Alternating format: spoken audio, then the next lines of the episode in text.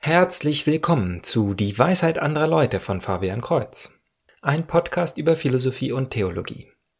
In Episode 105 geht es um die apostolische Konstitution Dei Verbum.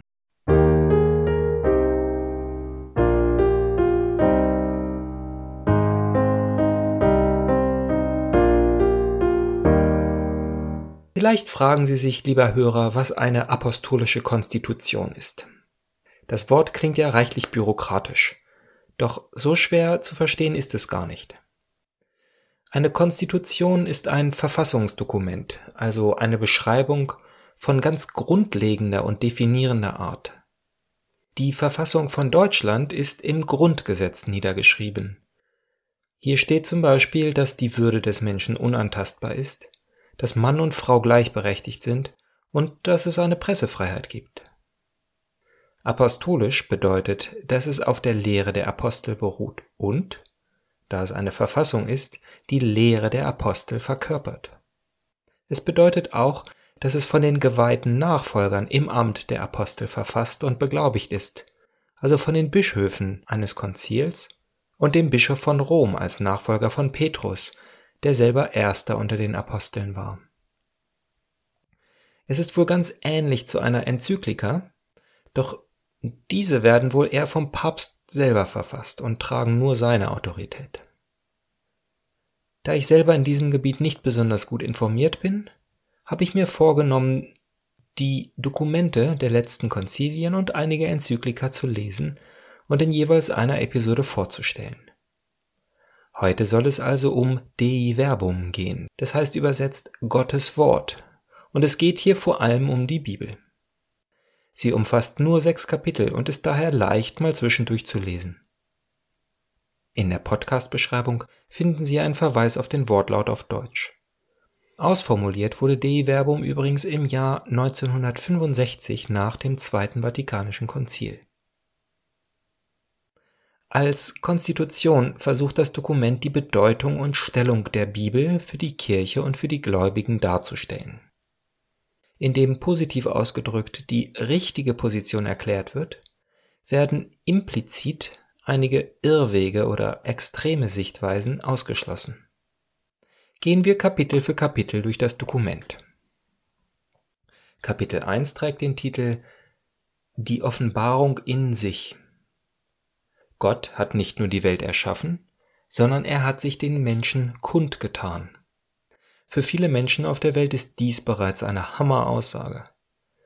Gott ist keine gedankenlose Macht und er ist auch nicht ein ferner Gott, der nach der Erschaffung weggegangen ist. Er spricht durch Wort und Tat, also durch Erklärungen, aber auch durch Ereignisse in der Menschheitsgeschichte.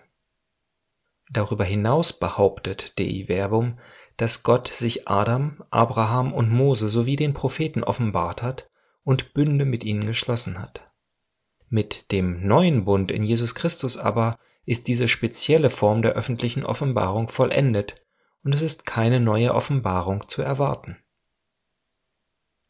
Wenn ich betone, dass es sich um eine spezielle Form der Offenbarung handelt, dann meine ich die Offenbarung, die Gott uns zu einem bestimmten Zweck zukommen ließ. Durch sie sollen wir das Heilgeschehen erkennen und verstehen. Dies schließt nicht andere Formen der Offenbarung aus, die an andere Völker oder an Einzelpersonen ergangen ist. Aber durch das, was dem Volke Israel und schließlich der ganzen Welt durch das Christentum offenbart wurde, wollte Gott sich selbst und die ewigen Entscheidungen seines Willens über das Heil der Menschen kundtun und mitteilen, um Anteil zu geben am göttlichen Reichtum, der die Fassungskraft des menschlichen Geistes schlechthin übersteigt. Zum Ende betont das Kapitel, dass einige Dinge, wie die Existenz Gottes schlechthin, auch ohne spezielle Offenbarung durch den menschlichen Verstand erfasst werden können. Das Wort Gottes soll uns aber dem öffnen, was wir nicht selber erarbeiten können. Daher sind wir aufgerufen, dieser Offenbarung unseren Glauben, das heißt unseren Gehorsam zu schenken. Im zweiten Kapitel geht es um die Weitergabe der göttlichen Offenbarung. Damit sie, nachdem sie nun von Gott gegeben war, unversehrt weitergegeben wird, hat auch Jesus Christus die Apostel beauftragt, sie allen zu predigen. Und dies ist tatsächlich geschehen durch mündliche Predigt und dem Einsetzen von Nachfolgern, die dieselbe Lehre tragen, sowie durch jene Apostel und apostolische Männer, die Teile der Lehre aufgeschrieben haben. Und diese heilige Überlieferung kennt auch einen Fortschritt. Durch das Nachsinnen der Gläubigen wächst unser Verständnis für die überlieferten Dinge. Auf diese Weise ist Gott ohne Unterlass im Gespräch mit der Kirche, der Braut des Sohnes. Abschnitt 9 möchte ich direkt zitieren. Die heilige Überlieferung und die heilige Schrift sind eng miteinander verbunden und haben aneinander Anteil.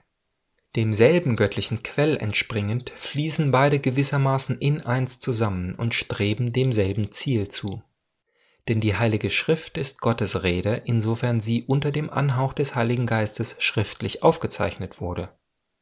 Die heilige Überlieferung aber gibt das Wort Gottes, das von Christus dem Herrn und dem Heiligen Geist den Aposteln anvertraut wurde, unversehrt an deren Nachfolger weiter, damit sie es unter der erleuchtenden Führung des Geistes der Wahrheit in ihrer Verkündigung treu bewahren, erklären und ausbreiten.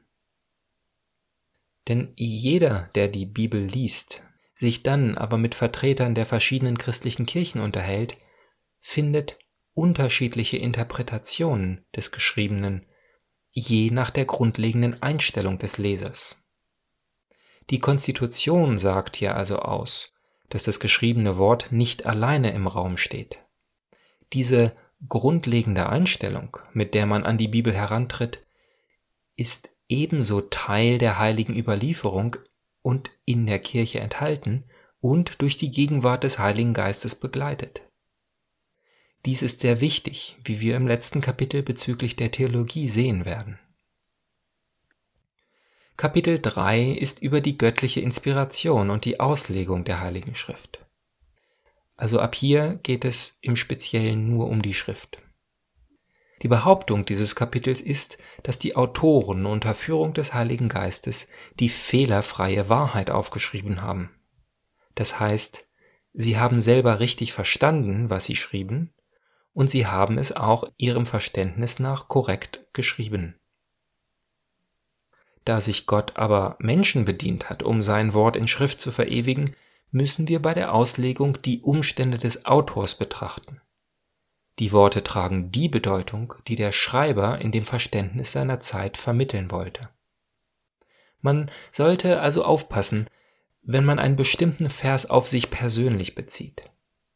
In erster Linie müssen wir verstehen, was der Autor seinen Zuhörern vermitteln wollte.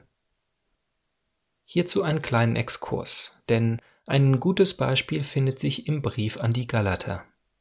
Paulus ermahnt sie, jede Lehre mit dem Evangelium zu vergleichen, das er ihnen früher gepredigt hat.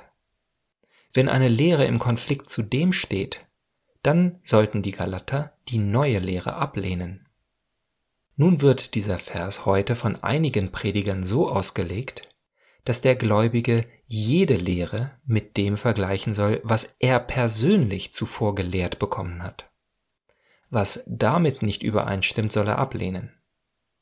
Das bedeutet aber einfach nur, dass niemand mehr seine Meinung ändern darf.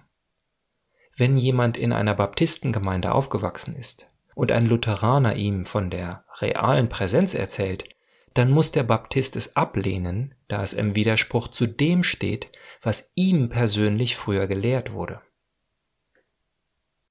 Wenn wir den Vers im Brief an die Galater aber auf uns beziehen, dann heißt er, dass wir jede Lehre mit dem vergleichen sollen, was Paulus den Galatern gepredigt hat, bevor er den Brief geschrieben hat, also bevor das Neue Testament geschrieben war.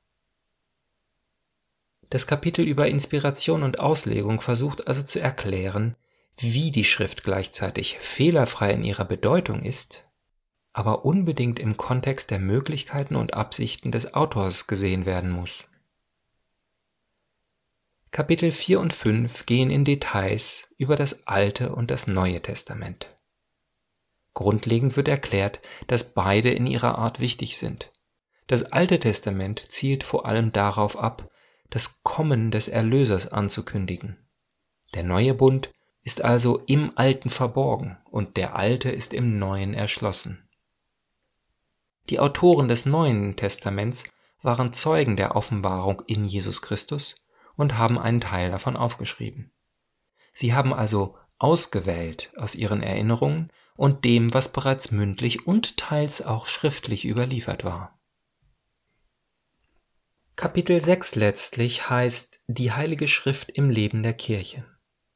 Es betont, dass es Aufgabe der Kirche ist, die Offenbarung zu lehren, und da deshalb die Schrift öffentlich gelesen und Priester, Diakone und Katecheten verständig darin sein müssen, die Bibel also oft lesen müssen.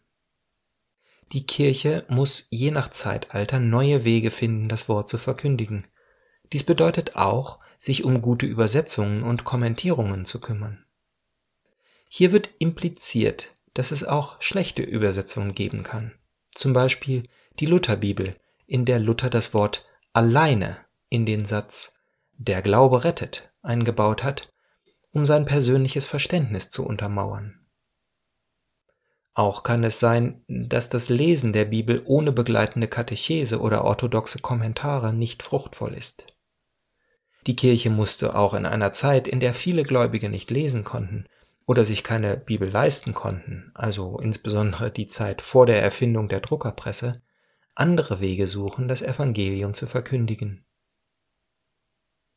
Das Kapitel vergleicht sogar die Lesungen in der heiligen Messe als ebenso nötig und nährend wie die Feier der Eucharistie nötig und nährend ist.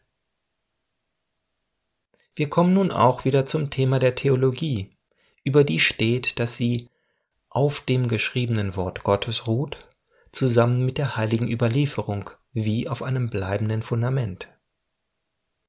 Ich finde dies besonders wichtig, denn nur wenn die heilige Überlieferung berücksichtigt wird, ist eine gleichbleibende Interpretation der Bibel möglich.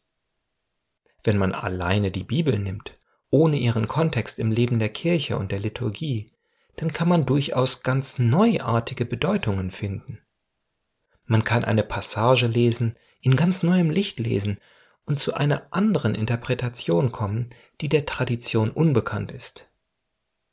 Natürlich muss man dann das gesamte Glaubensleben reformieren, also der neuen Interpretation anpassen. Und genau dies ist seit dem 16. Jahrhundert mehrere zig Male passiert, bis es heute in einigen Kreisen sogar zur Norm geworden ist. Damit haben wir also das Ende von Dei Verbum erreicht. Eine Sache vermisse ich hier jedoch und ich hoffe eine stärkere Betonung dieser Tatsache in anderen Dokumenten zu finden. Die Heilige Schrift und insbesondere das Neue Testament ist eine Beschreibung des neuen Bundes. Testament heißt ja letztlich Bund wie er von der Kirche gelebt wird. Zuerst also gab es die Liturgie, die Zusammenkunft der Christen zur Dankesfeier und zur Stärkung durch Jesus Christus. Aufgeschrieben wurden diese Dinge, um sie im Gottesdienst vorzulesen. Nicht nur die Evangelien, auch die Briefe wurden nur deshalb gesammelt, kopiert und schließlich zusammengefasst und als Erweiterung der Heiligen Schrift kanonisiert, damit die Gemeinden eine gemeinsame Quelle von Texten haben, aus denen sie in der Liturgie lesen. Auch dies ist in beständiger Tradition zu dem, was die Juden schon vorher getan haben und jedenfalls die orthodoxen Juden auch heute noch tun. Der Zusammenhang von Altem und Neuen Testament oder die Form der Psalmen, nämlich als liturgische Gesänge, versteht man nur im Kontext der gemeinsamen Feier vor Gott. Deshalb ist es in erster Linie wichtig, sonntags in die Kirche zu gehen, die Verkündigung des Wortes hören, am Sakrament der Eucharistie teilzunehmen und daraus die Stärke für den Tag zu ziehen. Was für einen Sinn soll es machen, einen Psalm für sich alleine oder auch nur vor einem Bildschirm zu hören? Nur dann ist es vernünftig, wenn wir, das Volk Gottes, ihn als Antwort auf die Lesung singen. Was glauben Sie, lieber Zuhörer, ist das natürliche Habitat der Heiligen Schrift? Ist es der gemütliche Lesesessel zu Hause? Oder das Lehrerpult eines Seminars? schreiben Sie es mir unter dwal.fabian-kreuz.de. Kreuz mit TZ. Also bis zum nächsten Mal, Gottes Segen.